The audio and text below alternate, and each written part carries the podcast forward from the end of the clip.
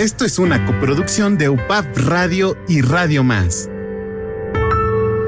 SMS no es un texto, es la sexualidad más allá del sexo. Y es un espacio donde hablamos los adolescentes sobre nuestra sexualidad, reflexionando, dialogando, debatiendo sanamente. E informando amigas y amigos adolescentes como nosotros. Sobre el tema de la sexualidad en confianza, sin miedos, sin preocupaciones. Y sin, rollos, enfocada en el género y los derechos humanos. Todos somos seres sexuales en los planos biológico, psicológico y social. Y es natural hablar entre nosotros, orientarnos y estar informados sobre nuestra sexualidad. SMS. El mensaje está en UPAB Radio. SMS. La, sexualidad, más allá del sexo. Con la conducción de Mariana Cervantes Salas. Iniciamos. Iniciamos.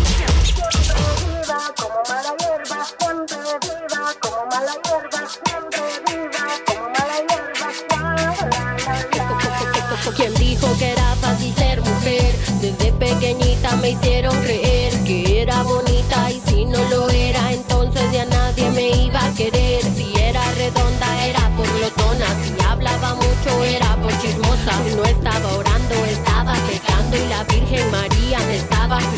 Que cuando creciera me iba a casar y que cuidara mucho mi virginidad. Que en vez de fumar y tomar aprendiera a limpiar bien la casa y también cocinar. Nada de tatuajes ni perforaciones, nada de bailar y enseñar los calzones. Cómo ser feliz con tantas precisiones. Mando a la mierda todos sus sermones. La, la, la, la. Hago lo que quiero porque puedo. Hola, ¿qué tal? Muy buenos días. ¿Cómo están? Pues ya son las 11 de la mañana del 7 de diciembre del 2022. ¿Cómo ven? Se nos acaba el año. Y aquí estamos, pues, este, esperando a ver cuándo va a ser la posada de RTV, la invitación, la estoy esperando, ¿verdad? Este, la de UPAB Radio, cuando es, díganme que yo estoy superpuesta. Y claro, pues ustedes preparando sus posadas, preparando las fiestas navideñas, que espero que siempre sean, eh, pues, de mucho amor y este, y de mucha constancia, de respeto, diálogo. Pero bueno, pues Hoy vamos a hablar de un tema que hablamos ya la semana pasada, este, y esta es la segunda parte que se llama Violencia en el noviazgo, y hoy vamos a tener una gran invitada, este, para hablar de, de este tema de tipos y formas de violencia que hay también en la adolescencia y este y que no las reconocemos como tal, que son las desapariciones. Y un poquito vamos a relacionarlo con eh, en la adolescencia por el tema de todas las desapariciones y pues todos los eh, hechos lamentables que hemos eh, visto en las noticias sobre em, adolescentes y em, jóvenes víctimas de feminicidio y desaparición. Vamos a hablar con una experta del tema para que nos explique qué está pasando, eh, cómo vamos a, prevenirlo y cuáles son eh, las acciones que como mamás, papás, pero también como adolescentes debemos de emprender para eliminar y erradicar la violencia contra las mujeres, las niñas. Y este, y bueno, pues recuerden que sus opiniones, lo que ustedes eh, sepan y quieran decir aquí en este espacio. Tienen la voz adolescentes, chicas y chicos. Así que bueno, pues recuerden, esto es SMS, la sexualidad más allá del sexo. Yo soy Mariana Cervantes y comenzamos.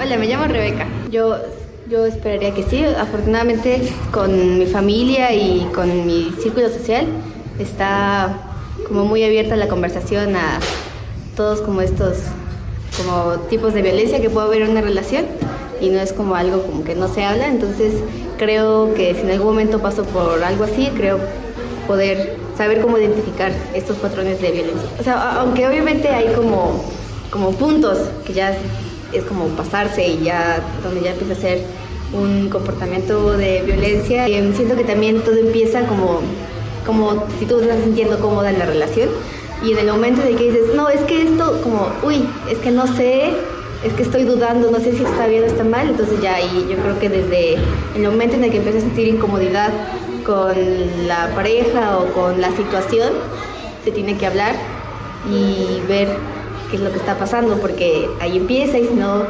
si dejas que, o sea, que pase, se eleva y se eleva y se eleva, entonces como estar seguro de como lo que con lo que te sientes cómodo cómoda y, y hablar con la pareja sobre eso y también extender tus problemas, o sea, si es que necesitas con alguien más, o sea, saber cómo pedir ayuda, que eso a mí me cuesta mucho en la vida en general, pero creo que es muy importante saber eso, cómo pedir ayuda.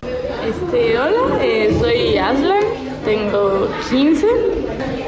Me cuesta tal vez un poquito como darme cuenta de las actitudes así, especialmente con personas que pues, quiero, ¿no? Pero siento que algo violento sí, sí podría darme cuenta. Pues sí, o sea, desde incomodar en cualquier sentido, o sea, empezando desde eso, hasta... No, pues o sea, intentar convencerte para hacer cosas que no quieras, alzarte la mano que ni siquiera te la tiene, pero... No, sí, pero empezando desde incomodarte de alguna manera. Todos llevamos dentro el rugido de un león, pero vivimos cohibidos por la voz interior.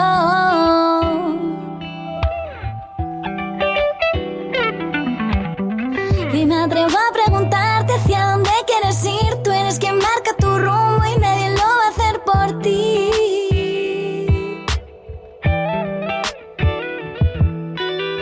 Le he dicho adiós a mis miedos, los mando a pasear, porque esta vida es muy corta y yo he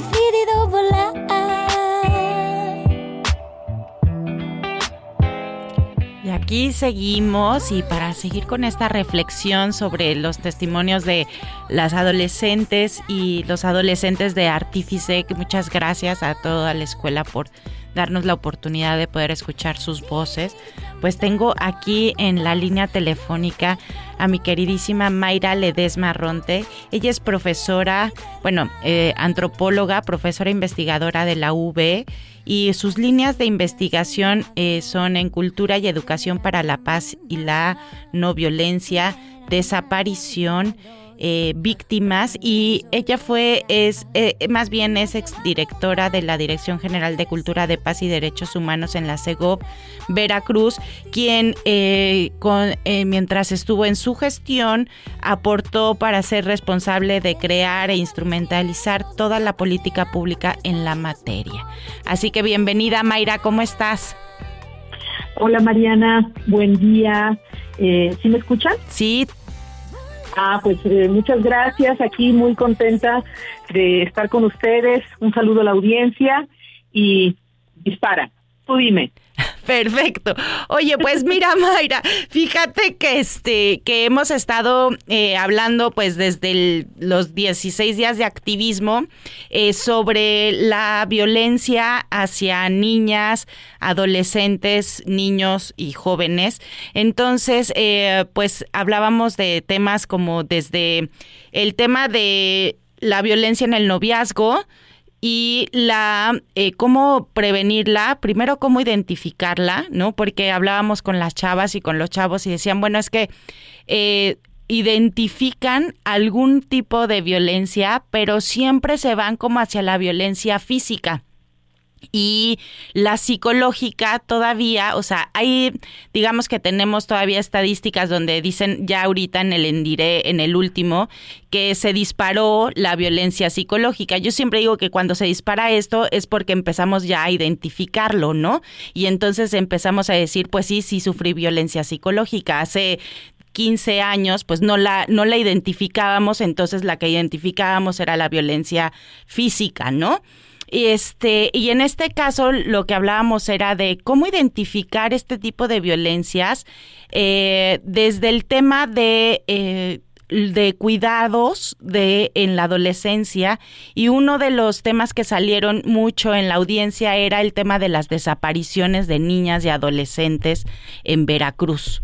Están muy, em, eh, digamos que muy preocupadas mamás, papás y la audiencia en general porque plantean que que mucho se dice que se van por este por se van con el novio entonces, ¿cómo eh, hablar desde estos contextos sociales y culturales eh, de, eh, de, los estereotipos todavía que tenemos sobre las desapariciones y sobre el contexto de qué pasa, por qué están desapareciendo niñas y adolescentes en el estado de Veracruz? Ok, a ver, creo que son varias cosas y hay que ponerlas como en diferente cajita, digamos, en diferente eh, nivel para poderlo abordar, porque eh, la violencia es, digamos, es transversal a las relaciones humanas. Entonces, eh, los diferentes tipos y modalidades de violencias se dan dependiendo mucho el contexto, pero el origen, y eso es lo que a veces se, nos pierde un poco la brújula a, los padres, a las madres, a, eh, al, personal docente de las escuelas, digamos que serían como estas dos grandes instituciones que deberían de estar como muy pendientes de, de la violencia, ¿no? Y son eh, los roles de género. Es decir, cómo concebimos al hombre y a la mujer entre las relaciones que tenemos. Y entonces hay relaciones jerárquicas de padres y madres hacia, hacia los hijos, eh, profesoras y profesores hacia los niños y las niñas y, las y los adolescentes, ¿no? Entonces, creo que lo, lo, primero es identificar bajo qué tipo de, cómo estás entendiendo tu género en la relación que estás estableciendo. Es decir, si tú estás en un ambiente donde eh, las niñas son las que sirven y ayudan en la cocina y los niños, los hermanos, no hacen nada, ¿no? Sino hay que servirles, ahí tú ya estás haciendo una, una diferencia y estás poniendo en un nivel de subordinación a las niñas. Y eso ya en sí es una violencia. ¿Qué pasa? Que conforme va creciendo eh, la niña y el niño y van viendo que los atributos masculinos son pues mejores que los femeninos, eh, en las relaciones esto se va acentuando. Y por eso es tan difícil de identificarlo. Eh, la frase típica, ¿no? De, ay, corres como niña, los niños no lloran. Este tipo de cosas que, que a nosotros, las y los como expertos que nos dedicamos a esto, pues nos suenan ya como muy trillados, en las relaciones, en, en el aula, en, en, los espacios de recreación, de recreo, en los espacios de socialización eh, que tienen eh, las y los adolescentes, eh, siguen estando muy presentes. Claro. Por tanto, en la relación de noviazgo, esta relación se puede acentuar desde eh, empezar a decirle a la, a la, a la chica, a la novia, eh, no te vistas así, eh, yo voy primero, eh, etcétera, ¿no? Estas, estas cosas que además están muy vinculadas también a la, al amor romántico. Yo te protejo y entonces, pero tú me obedeces, ¿no?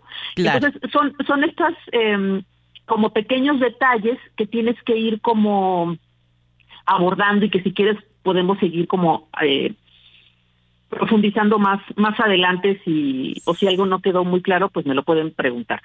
Ahora hay que tener en cuenta que tenemos que mirar a este grupo poblacional de niñas niños y adolescentes en diferentes contextos. No es lo mismo, y esto eh, se refiere al enfoque diferenciado y el enfoque interseccional, no es lo mismo hablar de una niña en una sociedad, eh, de una ciudad de un ingreso económico X que hablar de una niña en una zona rural e indígena. Entonces hay que eh, establecer que también eh, la cultura permea o acentúa estas estas diferencias en, en, en cuanto a los roles de género, ¿no? Entonces no no puedes abordarlo de la misma manera y tienes que tener estrategias para comunicarlo desde el contexto más local en el cual se, se establece. Entonces, esto nos permite eh, poder identificar, por ejemplo, que eh, el embarazo adolescente puede ser más común o pareciera que es más común en zonas rurales o en zonas indígenas. Pero luego uno ve los datos y resulta que son en ciudades grandes o, o, la capital como es Jalapa o el puerto de Veracruz, donde eh, los embarazos infantiles son más altos. Claro. Entonces, esto nos indica que algo, y, y no solamente eso, sino que estamos, eh, Veracruz es el tercer lugar a nivel nacional en embarazo adolescente. Y en menores de edad, eh, en, en el puerto de Veracruz. Y si tú, ah, eh, y, Jalapa también, y me parece que Santiago Tuxtla. Pero hay, hay otros municipios, pues, pero las cifras son muy altas. Hay más de 18 mil eh, niñas, eh, por ejemplo, eh, adolescentes embarazadas, ¿no? Entonces, claro. eh, estos embarazos, cuando tú vas a campo, eh, estos embarazos no es que eh, te embarazaste con una con otro adolescente. Claro. Sino que eh, hay mucha eh, violencia sexual y entonces esto está invisibilizado con, con las cifras, pues. Sí, claro. Aparte, perdón que te te interrumpa, Mayra, porque aparte esto de la violencia en, en, el embarazo vuelve a ser como otro estereotipo de que es que las niñas no, no se cuidan, ya tienen información y no usan condón, etcétera, pero más bien es un tema de violencia de género, ¿no? Y de una violencia que existe. Es un, mira, eh, pareciera que porque tienen acceso a Internet, eh, y, y, que tampoco es tan así. O sea, una cosa es tener TikTok y otra cosa es tener acceso a la información. Claro. Eh, y no todas las niñas en zonas indígenas tienen acceso a Internet. Y a eso se refiere también como el enfoque diferenciado. Eh, no necesariamente, eh, perdón, esta violencia de la que de la que tú hablas eh, es real y también es real que en la relación de pareja entre los y las adolescentes hay presión también. Claro. Entonces, hay una presión social, eh, hay una presión por porque te acepte tu pareja, hay una presión por, por agradarle y hay una pulsión también eh, de, de, querer experimentar el placer. Y esto eh, vivimos en una sociedad muy conservadora que reprime y que castiga es, esto. En lugar de dar información, es prohibitivo. Y hay un y hay un señalamiento social ante eso. De que si ya vas a salir con tu domingo 7 y que a mí no me vengas con eso y si no te vas de la casa, etcétera. Es decir, estas dos grandes instituciones, la familia y la escuela, son muy coercitivas en esto. Entonces, aquí nos enfrentamos, digamos, al primer escollo, ¿no? O, se enfrentan las adolescentes. Por otro lado, hay que tomar en cuenta también que es en la adolescencia donde la niña y el niño están asumiendo, están entrando a otro momento de su vida y se les está literal formando el neocórtex. Claro. Y necesitan, es decir, esta etapa de la rebeldía, que es un proceso eh, normal y adecuado en, en, ese rango de edad donde toman una distancia con respecto a sus figuras de autoridad. Por eso son mal hablados o groseras o groseros o mal encarados o a veces no, no, no, no se entienden ni ellas ni ellos mismos, ¿no? Porque están viviendo un proceso eh, hormonal eh, y de crecimiento en, a muchos niveles en su interior. Y entonces esto provoca que las relaciones afectivas y las relaciones de comunicación entre los padres y las madres y estos adolescentes se abre. Entonces las, las, las chicas y los chicos se alejan de los padres y de las madres y quieren más privacidad y no quieren contarles todo y etcétera. y eso provoca también que haya un, también una situación de posible aislamiento y ante situaciones de acoso, ante situaciones de violencia, eh, no haya la apertura dentro de la familia para poder hablarlo. Claro. entonces se, se sitúan en una posición todavía de mayor vulnerabilidad eh, con posibles eh, agresores, ¿no? Entonces esto lo que hace es que em, complejiza mucho la cosa y también eh, si ya nos vamos metiendo al tema de la desaparición, eh, ciertamente hay un porcentaje eh, que hay que son que la desaparición de niñas y niños y adolescentes en, en Veracruz es eh, por ausencias voluntarias. Ese es como el, norm, el nombre técnico. Exacto. Es decir, hay un pleito en la familia y la chica o el chico se le hace muy fácil, pues adiós, me largo porque aquí no me... O vivo violencia y huyo de la violencia. Entonces, eso se le llaman ausencias voluntarias. Estas ausencias voluntarias también son muy, hay que también ponerlas en un contexto. Cuando hay una red de apoyo, es muy distinto a cuando no hay una red de apoyo y entonces te enganchan. Claro. Es a través de las redes sociales o de espacios públicos que con la pandemia eh, esto pues ya no había ya no había esta socialización, entonces pues ya no hay, ¿no? Pero eh, enamoran a las chicas y las van, eh, las identifican a través de las redes sociales, eh, las que más suben fotos, las que más se exhiben de X o Y manera, eh, y entonces las buscan en, en los mensajes eh, privados, dependiendo la, la plataforma, y ahí se van haciendo es que amigos de ellas y se cambian el nombre, tienen, es decir, son, son identidades falsas para enganchar a las chicas. Y nosotros, por ejemplo, identificamos algunos casos de estos, eh, por ejemplo, en en, en Tlaxcala, pues está una red muy fuerte de trata de, de mujeres. Y lo que hacen es que le pueden invertir un año a una, a una niña. Y, el, y, el, chico puede ir a su casa a presentarse porque se va a casar con ella. Pero una vez que se la llevan, eh, el chico está enamorando a varias al mismo tiempo. Se las llevan, eh, las violan y las ponen a prostituirse y entonces hay una hay un temor a, a decirlo a sus familias, a que vayan por ellas y las obligan a que se reporten con cierta frecuencia. ¿Para que ¿Para qué? Para que no las busquen. Claro. Entonces, eh, ese es un tipo de enganche.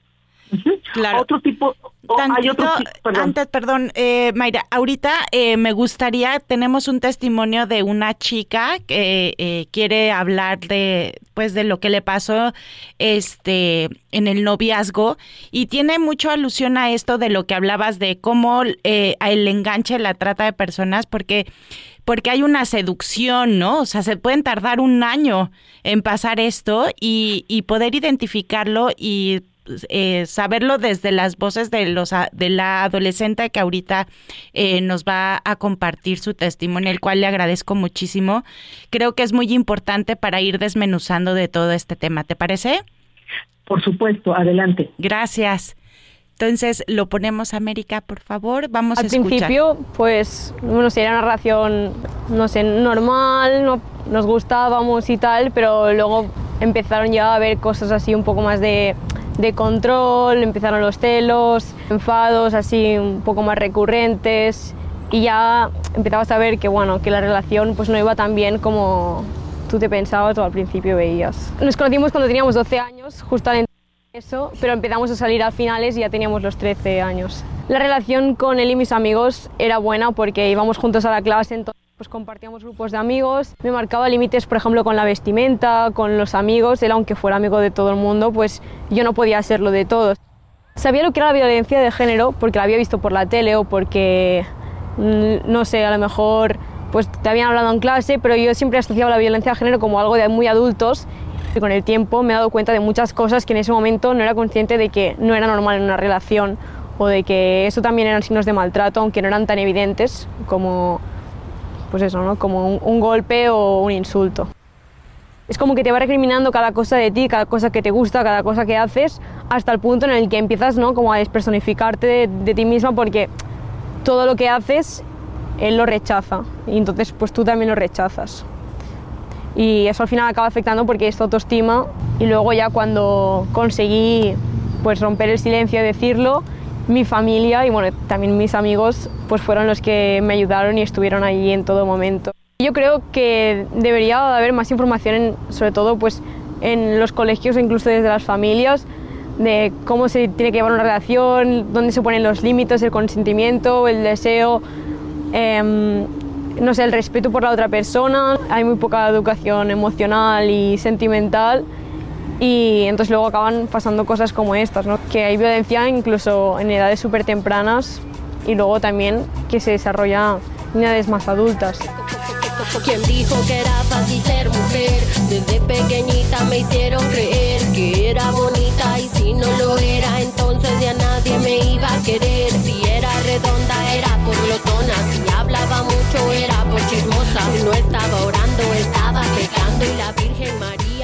Y bueno, pues aquí escuchamos eh, la voz de una chica en el que habla sobre algo muy importante, Mayra, que ahorita nos vamos a ir a un corte en menos de un minuto, pero para retomar, es algo, Mayra, que me encantó de este testimonio, es cómo, eh, cómo identificar lo que es el consentimiento, el deseo, el respeto esas, esas, eh, esos conceptos que, los escuchamos, pero que realmente internalizarlo en la adolescencia, pues no es tan fácil, ¿no? Porque justo estamos experimentando, es una etapa en donde incluso tienes tus primeras experiencias sexuales, tus primeros besos, tus primeros coqueteos, este, empiezas también a conocer tu propio cuerpo, entonces es, empieza a complejizarse cada día con factores sociales y culturales son la violencia en el noviazgo, este, este tema, ¿no? Entonces, bueno,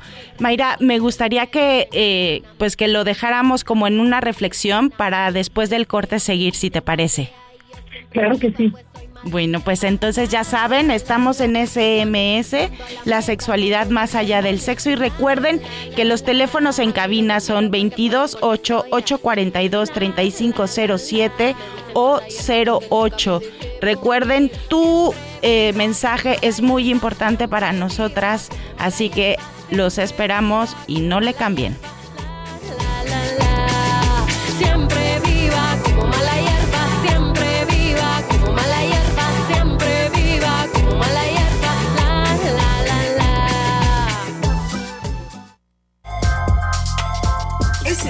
Sexualidad más allá del sexo. Los temas de sexualidad que a todos los adolescentes nos interesan. Volveremos con más. Afuera ahora es un campo de batalla y mi cuerpo se ha convertido en trinchera. Salgo a la calle y me atacan con piropos. Si no te conozco y no quiero ese acoso. Y a veces en casa tampoco estoy segura. Mi pareja piensa que más que mía soy suya.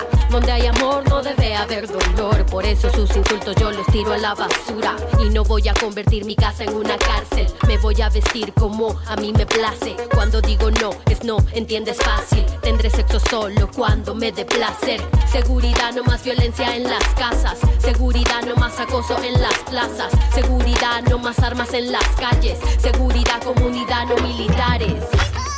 Ah. Y bueno, querida audiencia, seguimos aquí en SMS, la sexualidad más allá del sexo, y en la línea telefónica sigue con nosotros nuestra queridísima Mayra Ledesma. Oye, Mayra, te quiero contarle una cosa que pasó ahorita en el corte. Este, pues llegó eh, la escuela Paso San Antonio. Eh, es la escuela Miguel Hidalgo, este, y vienen eh, chavos y chavas de sexto de primaria, y en cuanto les dije del tema dijeron que querían participar. Entonces les vamos a dar las voces y aquí seguimos platicando, ¿te parece? Maravilloso, bienvenidas y bienvenidos, adelante. Venga, bueno, platícame, ¿cómo te llamas? Me llamo Iván Vázquez Vázquez. Hola Iván, ¿cómo estás? Bien. Bueno, cuéntanos, ¿qué quieres hablar? ¿Qué quieres decir? Sobre el tema de la violencia. Dime. Este, pues en la violencia es mala para todos porque luego te puedes, no sé, te pueden enviar a la, a la cárcel por pelear y puedes estar varios, varios años y no puedes vivir tu vida. Este. Y también la violencia significa un pues un tema que no lo puede, no lo tienes que tratar porque la verdad sí es muy malo. Es muy malo, pero hay, hay que hablar de ello, ¿no? Porque a veces no se habla del tema de la violencia y, y nos afecta, ¿no? Cuéntanos, ¿tú cómo te llamas? María Zuleya Alarcón Rivera. María Sole, ¿cómo estás? Bien, gracias. ¿Estás contenta de estar aquí? Muy contenta. Oye, platícanos para ti qué significa el tema de la violencia en niñas y niños. Pues para nosotros significa algo muy malo porque pues a nosotros hay algunas personas que nos enseñan pues a valorar a las personas, que no nos tienen que que no nos tienen que pegar o no tenemos que pegar, nos tenemos que llevar bien, nos tenemos que respetar. Para mí la violencia significa que este que pues que no no tenemos que pelear, nos tenemos que llevar bien. Y pues ya. Claro, muy bien. Y aparte de eso, pues la violencia eh, la vivimos, la podemos vivir de diferente forma y en diferentes espacios, ¿no? ¿Qué tal cuando eh, en casa sufrimos violencia, pero también pueden pasar que en la escuela, ¿verdad? Cuando nos molestamos entre nosotras y nosotros, cuando hay riñas. Platícanos, ¿cómo estás? Dinos tu nombre. Buenos días.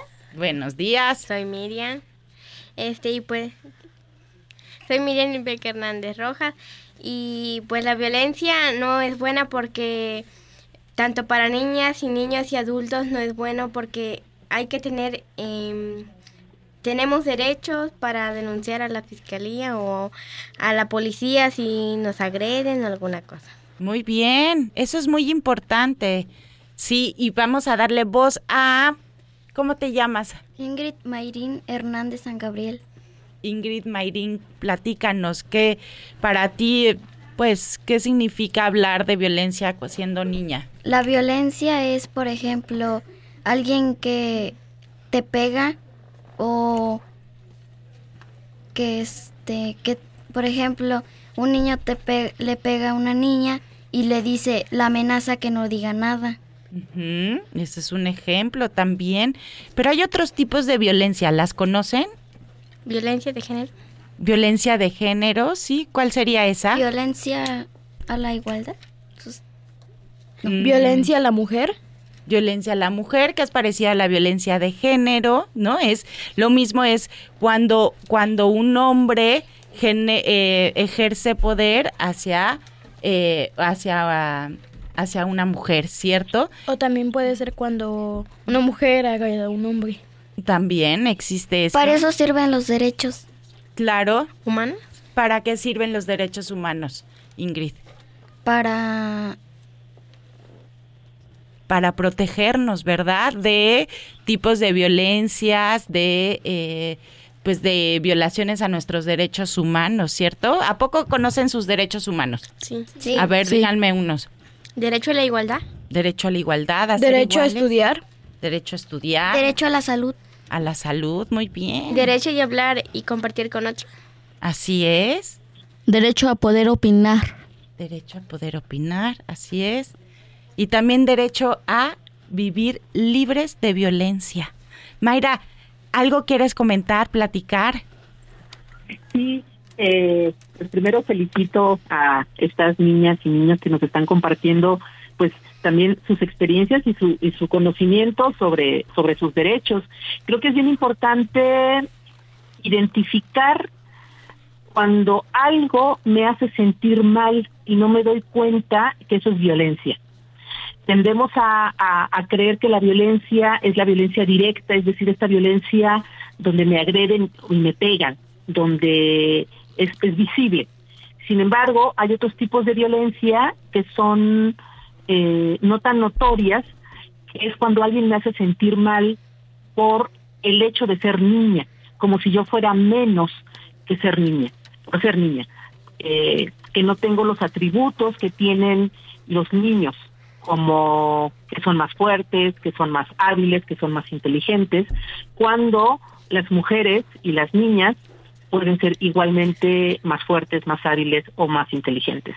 Es decir, cuando alguien me hace sentir mal por el hecho de ser niña, como si fuera yo menos, como si yo valiera menos, y esto nos cuesta muchas veces trabajo porque es normal que la gente se burle, hagan chistes eh, sobre esto. Y, y lo permitimos, o sea, todo mundo lo permite.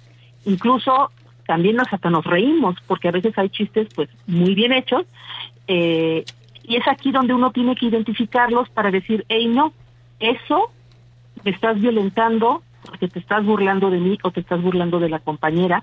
Eh, y creo que esto es muy importante de, que lo ejercitemos en, en nuestra práctica en nuestra práctica diaria donde todas y todos podemos colaborar por ejemplo en las labores domésticas que no son eh, responsabilidad exclusiva de la mujer Así es, Mayra, y es bien importante hablar del tema de eh, la violencia que se vive en la escuela, porque a veces también las niñas eh, y los niños no sabemos cómo, eh, cómo hacer parar esa violencia, ¿no? Eh, a ustedes les ha pasado y si hay alguien de ahí que quiera, este, hablar, pues adelante, también Como pueden. Antes, este, mi mamá me dijo que según antes las mujeres no podían hacer nada, no iban a la escuela porque decían que solo eran los hombres. Así es. Y nada más hacían cosas, por ejemplo, nada más labores de la casa y los hombres tenían que hacer ir a la escuela, podían hacer todo, menos ellas. Por el simple hecho de ser mujer. Exactamente, eso es un estereotipo de género y eso es violencia de género. Es decir, que mujeres y hombres no tenemos las mismas oportunidades, ni para estudiar, ni para trabajar, ni para vivir en espacios públicos y tampoco para nuestra sexualidad. Entonces, eh, es, me encanta, eh, estoy muy, muy contenta de que ustedes estén aquí hablando del tema y que sepan que, bueno, que también en la escuela los chistes, eh, burlarse de una persona, ustedes tienen, están en sexto de primaria y pues apenas empiezan a crecer, su cuerpo empieza a cambiar y sus relaciones entre niñas y niños, pues ya empieza a ser un poquito más eh, amigable, digamos, ¿no? Eh, Nora dice que no. Cuéntanos, Nora. ¿No? No, perdón, tú. Eh, María Zuley. Ay, Zuley, perdón. A Zuley se me olvidó. ¿Tú crees que, que, es importante hablar del tema de la violencia y así y pararlo? ¿Cómo, cómo lo ves en, en tu escuela para poder decir esto no me gusta? Pues yo simplemente hay ratos que no me molesta porque hay mis compañeros, algunos, me dicen de cosas como yo tengo unas vacas y eso, luego se burlan de mis vacas o de que yo ando con ellas. O sea, de que sí. ando ayudándole a mi papá. Y es y, y hay una burla como si eso supongamos es discriminación porque es eh, el ejercicio que hacemos eh, o el trabajo que nosotros hacemos siempre es digno. Cualquier trabajo que hagamos o cualquier ayuda que hagamos en casa es digno y es importante asumir que eh, no se vale que, se burlen de eso, ¿cierto? También porque acá mi compañero se burla de, de mi moto, porque mi papá tiene una moto viejita y no tiene escape, nada más por eso se, se oye un poquito ruidosa y se empieza a burlar, él y otro compañero. Y pues a mí la verdad no me gusta. Y luego hay ratos que me desespero y hay ratos que quiero arreglar todo peleando. O sea que, Mayra, ¿cómo ves? Es esta parte de, de si no hay un alto hacia esa, a esa, hacia esa molestia, a esa violencia que ella se siente incómoda, ¿no? Ahí ya ella está diciendo, me siento incómoda, no me gusta y este, pero si sigue, si sigue, si sigue, ¿qué pasa? Pues hay como un choque ya violento entre dos personas, ¿no? Sí, eh, aquí hay un elemento, digamos, un, un tercer elemento que podríamos como poner en juego y que ellas y ellos pueden proponerles a, a sus profesoras y profesores, que es cómo resolvemos los conflictos. Porque eh, la violencia, dicen los, los expertos y expertas, son conflictos mal gestionados. Es decir, si aquí alguien se está burlando, por ejemplo, se están burlando de, de esta chica, de esta compañera, porque eh, le ayuda a sus papás con, con las vacas, porque tiene una moto que hace ruido, y entonces le empiezan a acosar para molestarla. Y, y ella, ¿cómo puede defenderse ante eso? ¿No? Pues claro, la, la reacción que ella tiene, pues es igual, es defenderse y decirle eh, de una reacción a lo mejor más, más enérgica que no, que no la moleste. Y, pero el otro muy probablemente no le va a hacer caso, se va a burlar, se va a reír de su propia protesta y de su propia defensa. Y es aquí cuando tiene que intervenir un tercero, un, una persona adulta que pueda eh, meter orden en, en, en, esa, en esa discriminación.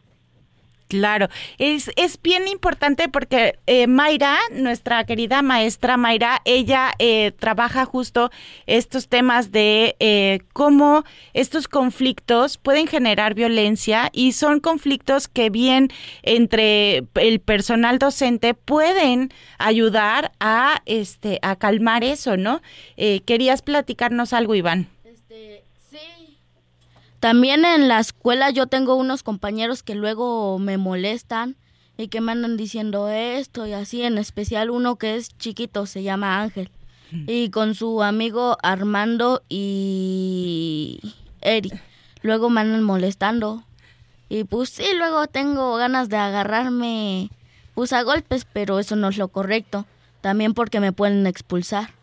Claro, no solamente porque te pueden expulsar, sino porque eh, de esa no es la forma de, de arreglar eh, las situaciones, ¿cierto? Hay otras formas y es a través del el diálogo y de justo eh, un mediador que haya y que, que, eh, mediador que sea eh, una persona adulta que pueda mediar esto. Así que bueno, pues muchísimas gracias chicas y chicos por haber estado aquí. Les agradezco este eh, la participación. Este se pueden quedar ahí a escuchar el este el pues digamos que todo el programa.